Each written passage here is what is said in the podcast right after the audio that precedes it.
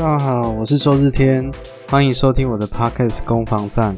希望能提供你有力的资讯，让你买卖屋上走得更顺遂、更顺利。最近啊，有几个客户啊，陆陆续续被代销结案。我在问他说，他们有没有买卖屋的需求？他们不约而同都跟我讲说，他们最近跟代销买了房子。那其实当下我来讲，其实蛮震惊的，因为那几个代销案件啊，其实都。价格我觉得非常的高了，我就会很好奇，说到底为什么他们宁可用比较高的价格去买一个看不见的预售屋，却不跟 不跟我看很棒的这个中古屋呢？那当然，因为做这行也做了一段时间了，其实呃，今天就想跟大家聊聊有关于代销的这件事情哦。那希望这样的资讯会对你的买卖屋会有一些帮助哦。那首先我想特别讲的就是。如果真的有要去跟代销看房子啊，强烈的建议你不要在六日的时候去看，因为如果假设市场像现在是多头的状况啊，你如果六日去看啊，一方面哈，它它大概也没有办法提供你很好的服务，因为来客数量很多嘛。那另外一部分的话，它六日其实现场的呃看屋的人可能也很多，那可能会让你在这个做决定上面会有一个很大的压力。我曾经有一次，就是因为做这行嘛，就想了解一下在地的一些资讯，那我就穿着便服去看房子哦。那就有呃，我我没有特别去讲说我的职业是什么，那我我我也不知道为什么，我看了几次代销的经验哦，人家都会说，哎，你应该是电子业的吧？我不我我到现在我还不知道原因是什么，可能因为我长得特别斯文吧。啊，总而言之，我每次只要进去看房子啊，我。反正他们说我做什么，我就 我就做什么。我曾经有有去说我是做什么的，在很久以前，那时候还很菜的时候，有提到说，呃，就是我是抱着一个学习的心啊，那呃，来跟这些前辈来看房子，了解一下在地的资讯，也帮我客户了解一下。但是，嗯，我我试了一次之后，我就觉得不想再试第二次了，因为成效非常非常差哦。那代销业者给我的，不论说是服务啊，或者是回应啊，我觉得都还蛮不理想的。所以从那次之后，我就就会看看状况啊，看那个代销的案件为何，我会决定我的身份是什么。那总而言之，呃，如果你去看房子，为什么不会建议你六日去看？因为六日那个现场的那个热络程度啊，其实很会让你很。没有办法去跟中介好好的去谈，那当然前提是说那个案件你有喜欢啊。如果你案件有喜欢，那当然第二步就是谈价钱的事情。可是，在现场这个热度这么高的情况下，很像现在是多头的市场啊，你去看代销很可能是座无虚席的。不论你什么，你只要是六字去看，你可能座无虚席，那你现场面临到的压力就会非常非常大哦。即便说我。呃，我曾经有一次看跟代销看房子的经验啊，那是我记得是一个平日的下午啊，他都会 现场都会有很戏剧性的、很很很像拍电影一样的，当那个代销业者在跟我对谈，我们坐在那个接待桌啊，旁边有电脑，然后他边操作他的滑鼠，然后边跟我讲一个楼层一个楼层的状况，我我不知道是搭配的很好还是怎样，当那个。服务人员讲到一个段落的时候，我背景就会想来一个音乐，就是恭喜 A A one 十四楼贺成交，嗯，就有这个声音产出现。然后我在跟那个那个服务人员坐在桌子上面对谈的大约二十分钟以内，我听到三次，而且三次都是在那个服务人员讲完一个段落的时候。哦，然后就会想起这样的背景音乐，我都我都很怀疑说，他们桌子下面是不是有一个铃还是怎样的？就是讲完，然后就按一下铃，然后呢听到后面就会响起，那你说，哎，A one 十一楼贺成交这样，哦，他们就讲动别啊，呃，动别或者户别，然后哪户成交的，所以我非常强烈的不建议在六日的时候去看代销，因为。那个现场的状况，你你就算想怎么跟他谈或者怎么样，其实你都没有什么胜算啊。哦，所以今天除了那，当然我本身并不是代销起家的，我只能说就我的经验，我会怎么做哦，我会怎么做，那也提供给大家做参考，也许有帮助，也许没帮助，我也不确定啊。但是如果你要我做一个最最基础的判断，反正我绝对不会六字去看的。那个真的是他有时候搞不好还会赶你走哎，因为代对代销来讲，其实代销他们现场的组成，你会看到很多的呃，有如果是女性啊，她基本上都是跑单的。跑单的意思就是说，她并没有专属在任何一个代销业者或代销公司，她就是她就是聘请的，有点像是 part time 的哦。那像像这种这种呃职务，它其实蛮脑子想的很简单，就是如只要能成交就好啊啊。当然，他会被呃在接下这个代销案件的时候，他会知道说这个产品的定位或者是价位大概是多少，他大概心里都有谱啊。只是说。对于这些人来讲，他们就是低底薪高奖金，那他就是设法想要，只要能成交，他当然就想办法进而去成交。所以其实我我如果讲白一点的话，如果你要让一个代销业者愿意帮你的话，你一定要让他觉得你是好成交的，那才会有后续啊。如果你要觉得很难成交，不论说是啊价位很不 OK 啊，或者是呃认知很落差很大，他只要一察觉到你的。成交几率是很低的。老实讲，在多头的市场情况下，他并不会特别想要花时间，还要再跟你跟你沟通，还是怎么样？他甚至可能会请你离开。哦，最近就是呃，有有遇到说，有听过去现场，他就打探索完之后，了解你的负担状况，哦，还有你的购物动机，了解完之后，他就跟你讲说，我们的产品不适合你。啊，请你去看啊，什么什么旁边的那个按键，或者是另外一边的那个按键，他就直接让你进去都不进去哦。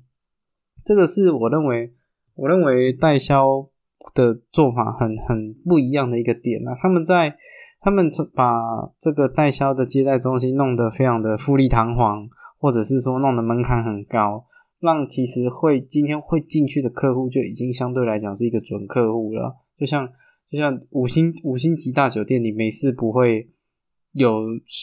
走在路上随便经过，然后就走进去看看嘛。哦，即便它里面服务很好，你还是会因为它的这个这个门门市的装潢或者是暗藏的呃摆设啊等等之类，你可能就打退堂鼓。所以它其实，在最前端的这个暗场的设计，就有很多的，不论说是呃心理层面啊，或者是行销层面啊，它就会有一些定位在。啊，这个顺带一提啊，就可以提到说，这个在啊代销业者，它是有分成说包柜或者是包销两种的模式的。那当然，呃，差别就差在说，在行销他们代销负负担的费用的多跟少了。如果今天是在包销的情况下，那他可能就专门负责销售的部分哦。那包柜的话，可能就还有包括更多的服务项目。哦，包括说暗藏啊等等之类的。好啊，如如果有一些前辈觉得我讲的不完整，请见谅啊。你可以在留言处留言，提供我一些经验。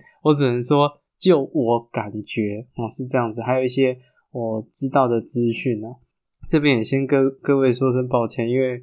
这一周事情真的比较忙，小孩有一些小小的、小小小小小小的状况哦，所以啊比较晚才录制。那。呃，但是如果你听了有哪边需要刊物的部分，我真的会很希望你可以留言，然后我们做一些交流。那在我的认知里面，它有分成包柜跟包销的这两种不同的模式。哦，那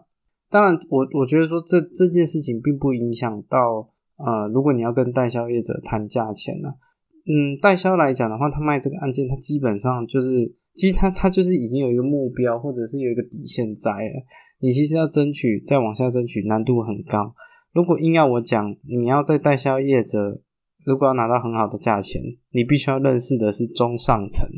就是这个案件的呃主管哦，这个案案场这边的主管，或者是你跟这个健身公司是有一些认认识的，透过关系能牵得到线。我觉得在这个情况下才有可能会有比较好的价位。如果你今天是从门市啊，老实讲这些。呃，跑单的这些女性的销售人员呢，她只想成交而已，她不会想要很高难度的成交。如果你要跟请她去跟什么主管去请示啊，或者是你出价格落差很大，啊，其实都他没有那个权限，他也没有那个精力或者那个想法，要为了一个很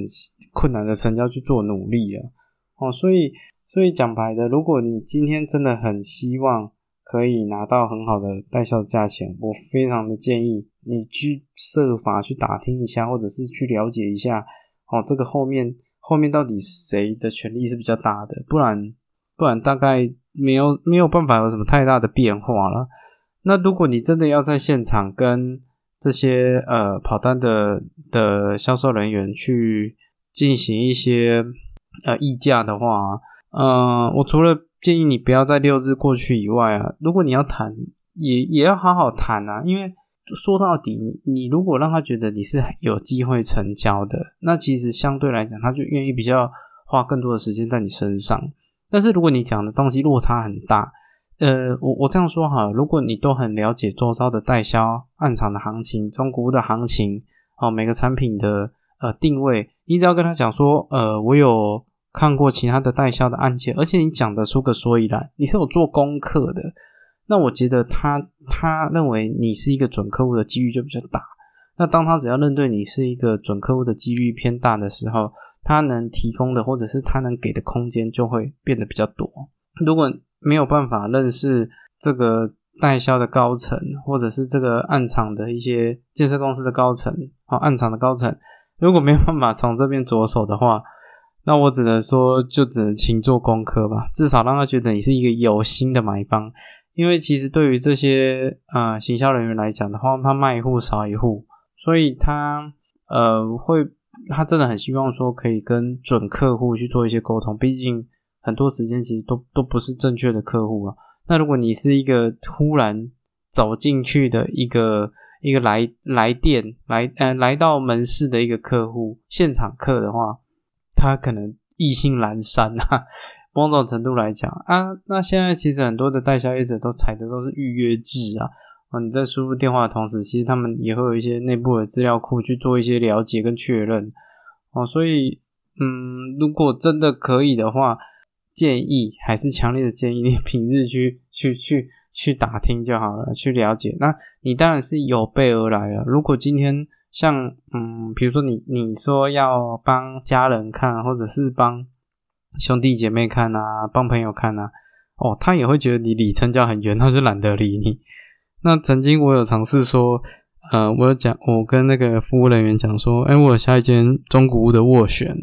那但是中介因为都还没有给我消息，所以我想说来这边看看。哇，这个这个那个代销业者很酷哦，他直接跟我讲说，你有下中国的斡旋，那那那是你你的事情，这个可能跟我们这个案件关联度不大。我想说，哎呦，一定一定要这样子去过滤客户就对了。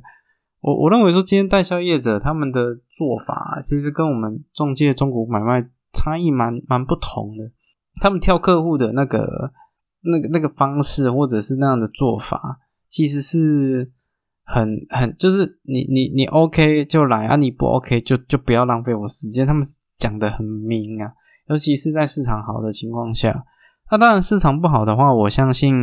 我相信其实呃，他们的态度也会有接一百八十度的大转变呢。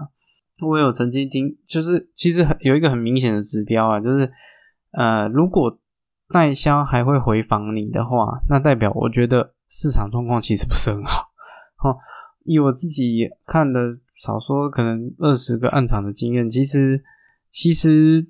他如果如果说市场很好，他真的会连回访都懒得回访。回访的意思就是他在打电话，呃，因为他现场可能会给你一个价位啊，比如说比如说呃开价五十六万，那他可能说呃五十四万是底价。那如果他要回访的话，很常会跟你讲说，呃，我们后来沟通怎么样啊？那因为怎样怎样怎样怎样，好，所以我们现在五十三万有机会。他回访通常都会是价位上面有新的空间产生啊。但是，但是，啊，以我自己看案子的经验啊，其实回访大概一次两次而已。他们他们也很很懒得回访啊。如果你让他觉得离离成交很远的话，他连回访的。动机或者是想法都不会，都都都不会产生啊。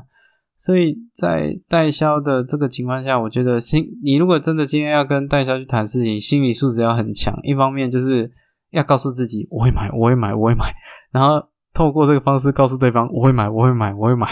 啊，那 在这个情况下，他可能会比较愿意花时间理你啊。那如果你不想透过这个这个跟这个一线的人员行销啊，在那边，他你你今天如果出价，啊，他就会说他要跟他的主管讨论，然后就会到后面后面窃窃私语，窃窃私语的，对啊。那然后再后来再给你一个答复，你你只要能决定的速度够快，那他现场他能也回复你的速度也会很快，哎呀，因为他最怕的就是浪费时间呐。哦，最怕的就是浪费时间，所以在这个前提之下，如果你已经做好功课了啊，你真的喜欢这个案件啊，你又刚好没有办法认识后面的人的话，那就冲吧！你就在平日的找个一天去冲冲看，因为平日竞争毕竟也比较少嘛，也比较他可能说真的，一个如果行销人员可以在平日就做做一个很好的业绩，他到六日也不用竞争，他搞不好更愿意花时间在你身上，对吧？不然不然六日很累。那个有一些有一些那个真的是从早接待到晚，那个真的连饭都没空吃，所以很多其实跑单的女性啊，其实生活也虽然说收入市场好的时候是蛮好的，可是有时候也过得是蛮辛苦的，尤其是在接了一些可能很热销的案件啊，哦等等的，嗯，这是这是我本身的的一个建议啊。那回归到我的本行哦，我本行毕竟是中介。那如果说今天要跟中介去谈价钱，那到底要怎么谈比较适合呢？呃，我我不知道这样讲会不会被被同行这个这个这个不开心。但是但是我认为哦，我认为如果你今天要买一个房子哦，今天要买一个房子，要记得你的你的金额里面其实有包含三个东西，哪三个东西？一个是买方的中介服务费，一个就是卖方的中介服务费。还有另外一个是屋主想卖的价位，哦，这什么意思呢？就是说，如果假设说，呃，一个一千万的案件好了，呃，正常情况下你必须付一到两趴的买方服务费，所以可能是十万到二十万。那屋主的服务费会多少？可能是三趴到四趴之间，也就是说三十万到四十万是屋主要支付的中介服务费。那也就是说，如果以一千万为例的话，扣完所以扣完这些卖方的服务费的话。大概就剩可能九百九百六十万九百七十万，哦，是这个是屋主想拿到的金额。那这个前提都是建立在底价是一千万的情况下。那今天在这个前提之下，我这这是先要有这个逻辑。如果你在要买一个中古屋的话，你要记得你的金额其实有这三个面向，就是你的中介服务费、屋主的中介服务费，还有屋主想要拿多少钱。哦，这三件事情。那第二个事情啊，就是说。这我不知道这样讲会不会会被人家会不会投诉啊？但是中介讲的话基本上不用信啊。哦，这中介报给你的任何数字，你就给他打打九六折。啊，为为什么这样讲？就是说，如果啊，今天中介假设啦，假设他已经很诚意了，哦，他报给你一个数字，哦，比如说他说屋主的底价，哦，就是一千一千万。那在这个前提之下，你你的出价最好打九六折，为什么知道吗？因为当你今天打九六折，就是九百六十万，那九百六十万其实就是扣掉中介费的数字，也就是屋主想卖的金额了。那在这个情况下，其实这个出价就是因为我们不确定说可以砍到屋主砍到多少嘛，那我们也希望说中介去砍屋主就好，就不要来砍我们买家嘛，啊，不要拉抬我们买方的的价位嘛，所以。在这个情况下，中介为了成交，他已经沾到边了，他已经沾到屋主可以成交的的的边边角角了。那接讲白一点，就是说，接下来中介可以跟屋主沟通多少，都是他的服务费啊。那那那这样的出价，我觉得就是一个比较有利的出价了。不管说今天中介报给你的金额，如果是第一开始报的价位，哎。千万不要相信他，我讲这个很残酷了，我讲这个很残酷。但是中介报的第一个数字基本上都不用理他。我为什么这样说？因为中介也不相信，也也不知道你是圆的还是方的。你搞不好是来探价的，你搞不好会会大刀王五，你就很会砍啊，你的价格就是会出很低啊。所以在这种种没有信任的基础之下，其实不要怪中介为什么浮报了。最一开始中介报给你的数字，千万千万千万你就当参考就好了，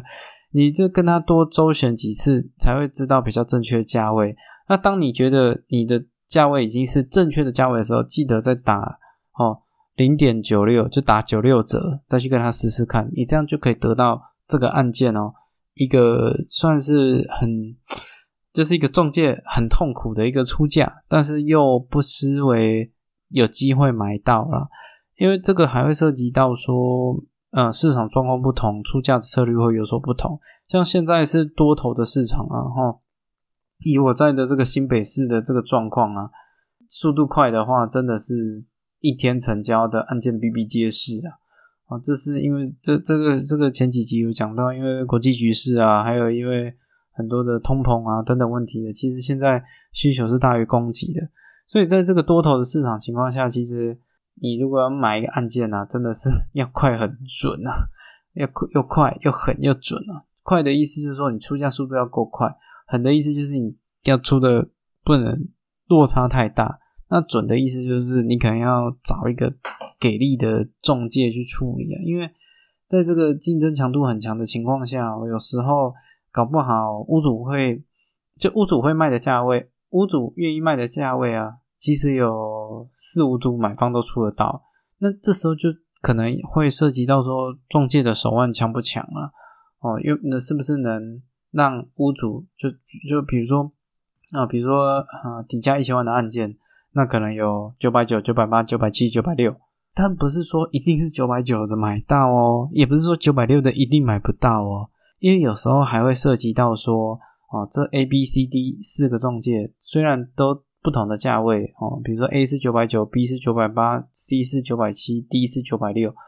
但是，但是每个人跟屋主的关系又不太一样，或者是说他在的那个中介公司，或者是呃接他在他们公司里面接案的同事不同，这个都会有影响到，都是一个变数啊，都是一个变数。所以，如果真的要现在买案件，真的快很准，你真的要很短的时间内就要做决定。啊，当你有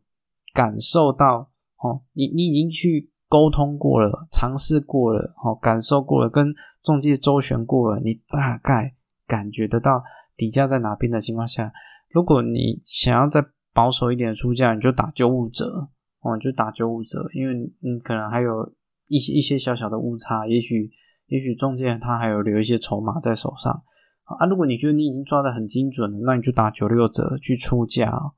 如果你真的想要买到，你就打个九八折吧。这是我认为中介第一开始报的价，基本上就是做参考就好了啦。啊，也不要怪说为什么做参考，因为中介也不知道你是圆的还是方的。我们在太多的情况下，我们跟客户报价，客户都是会杀啊，哦，客户都是会杀，而且有一些真的是杀的很夸张。所以在这个前提之下，呃，真的不不没办法去怪说中介为什么都会。留一些留一些空间啊，因为它总是要预应到一些变数嘛。所以，当你跟中介周旋了一阵子，哦，比如说你请他报价，你他他不是不是说他报的价你给他打八折哦，哦这样的话在多头的市场状况下会买不到房子。就是说他给你的报价，你感觉一下哦，你跟他周旋一下，你跟他试探一下，啊，确定一下说，嗯，这个到底他他到底留了多少空间在里面，可能要再。再做一些沟通了哦，再做一些沟通。那有时候会中介跟你讲说没有多少钱就买不到，这个我只能说不能不不不全然是错的，因为有时候嗯，其实像像我这种做了一阵子的中介啊，其实大概这个案件多少买得到，多少买不到，心里也是有谱啊。你出的很低，那。会买不到，这这也是事实。啊，你出的很高，那等于说我并没有帮你做一些溢价啊。对我来讲，虽然好成交，可是有时候说真的，嗯，如果屋主有一个比较比较划算的价钱买得到，对我来讲，我是会愿意帮买方去做一些努力啊。因为因为毕竟我觉得那一万块、两万块，其实落差都蛮大的。哦，差一万。我嗯，那对买方来讲，一一两万可能都都是薪水啊，三四万可能都是都是每个月努力去去上班得到的。简单来讲，就是几个逻辑，就是反正中介报的第一个价，基本上不要理他了，就听听参考，作为一个方针就好了。那如果你真的有感受得到大概哪个价位是相对明确的啊，那可能就是在用九五折或九六折的方式去做一个出价。那至于说后续要见面谈哈，或者是要不要加，这个真的要看现场，真真的要看那个感觉了。我这个真的没有标准答案哦。我有我们也有那种我们的买方出价比较高的，可是最后成交比较低的，这个也都有。所以有些这个沟通的过程里面并没有标准答案，只能依你个的感觉去做一些判断呢。说真的。虽然中介跟代销本身来讲有有一些不同啊，哦，毕竟代销的业主是建设公司哦，那中介的业主是屋主跟买方哦，有一些小小的不同。可是我认为本质上有一个两边都是一样的，就是都是想成交啦。如果做的事情跟成交没什么关联哦，那那其实其实也就会没有做这件事情的动力啊，所以。在可以成交的前提之下，哦，那能努力，我相信他们不会不想努力。因为如果我我呃，比如说了，比如说屋主一千万就会卖，我们就算卖到一千一千一百万，屋主我我们我们还是收那个佣收啊，我们也不会因为这样子赚到那些价差。啊对于说，呃，不论说是买方或卖方，其实中介心里想的其实都只有成交而已。那至于说，呃，但佣收不能太差了，只是说会帮买方大量的大大幅的去争取，或者是帮屋主大幅去的的去争取，这个就比较是中介个人的意愿的了。哦，中介个人的意愿呢，我遇过那种那种就同事说啊，我好想要帮这个买方哦，或者是我很想要帮这个屋主，我觉得这个都是偏个人意愿的问题。那如果想要这些从业人员去帮他。那首先也必须是一个，就是沟通的来的一个客户嘛，因为有时候其实面临到的是，呃，客户的反应并不是这么好，对啊，就是可能闭着闭着眼睛想杀价，或者闭着眼睛要卖一个天价，这些都不都都会没办法了，都会都会让中介都会觉得说，哦，这服务这个案件难度这么高，我就给你冰起来，嗯，冰起来一术艺术的工。就是我都不会做任何行销了，我就还是会跟你回报。可是你因为这没办法，这个我们毕竟不是魔术师啊，没有办法克服那种高过市场可能一到两成的这个价差哦，这个难度太高了啊！如果已经超过能力范围的话，其实其实就很难去执行了。那至于说 Top Sales 到底强在哪里哦？就像像我自己也有跟这个 Top Sales 有有有。交手过的经验，我认为 Top Sales，他就是讲的很精准，那他可以用客人可以接受的方式去做一些沟通，我觉得这就是 Top Sales，不是说他特别卖的特别高或卖的特别低，是说他的判断很精准，而且他在讲的话是让人可以接受的，就是客人可以了解为什么 Top Sales 给他这样的建议，那因为 Top Sales 的建议也都蛮精准的，所以听他的建议，成交机会就很快。啊，倒不是说一定是卖的很低，或者是卖的很高，这这并不并不是必然的啊，因为有时候涉及到的是行销方法的问题啊。像我举一个最简单的例子哦，就是我曾经服务一个案件啊，虽然屋主可以啊随时都可以配合看屋，可是我没有想让这个案件随时看屋，因为因为如果随时可以看屋的话，变成嗯就是。买方都是分散的，那其实在行销上面是相对来讲比较不利的，所以我就跟屋主讨论一个策略，就是说，如果我在同一个时间，哦，我们就看屋就在同一个时间，我们就是礼拜日的下午三点到四点，我们这时候这样去看屋，那你也只要在家里哦待这一个小时，那这样的话，你你觉得适合吗？哦，后来屋主也采纳这个建议啊，那我们所有的客人就是约在这个时段。其实现场去看屋就非常非常的热络，那很快的就有就有买家出现了。所以有时候看屋的这件事情啊，呃，不论说是当然今天站在买方的角度啦，不论说是去是去跟代销看房子，或者是去跟中介看房子，眼眼前你看到的东西很有可能精心策划的。我我只能这样讲啊，啊，包括我也知道说代销业者有一些真的会请灵眼啊，对吧？就是现场都会营造一个非常。非常热络的一个一个现象在那边，但是是真的这么热络，还是还是不实的？其实这个都有很多讨论的空间呢。我听最近好像是新竹还是台中就有那个那个说什么一天完销，哈，做这种案件，一天完销，两天完销，或者什么三天完销，那结果过了一个礼拜之后，又又会有新的案件拿出来，对啊，啊，这这种就是，嗯，你说要要等法规跟上，我觉得难度也颇高了。我只能说，现场看到的一切，哦，你就放在放在心上，那作为一个参考的依据。那尽量尽量，如果平日的话，你的筹码会比较多了。或者你的筹码是说，如果中介平日可以成交，那他他何必要等到他他他就不会等到假日了嘛？对吧？那那他可能在平日也比较有时间哦。但但尽量，如果是跟中介的话，尽量不要是二三四哦。哦，为什么？因为二三四应该说六日的话，中介一定比较忙嘛。但是平日正常来讲，中介的公休日其实是三四的。所以你三，你也不要怪说，哎，怎么三四啊赖他，或者传讯息给他都不理你，他可能在顾小孩，就像我在顾小孩是一样的道理啊。啊，以上是我今天的分享了啊，我是周日天啊，谢谢你收听我的攻防战到最后，也希望说今天提供的资讯会对你买卖屋上有一些帮助哦。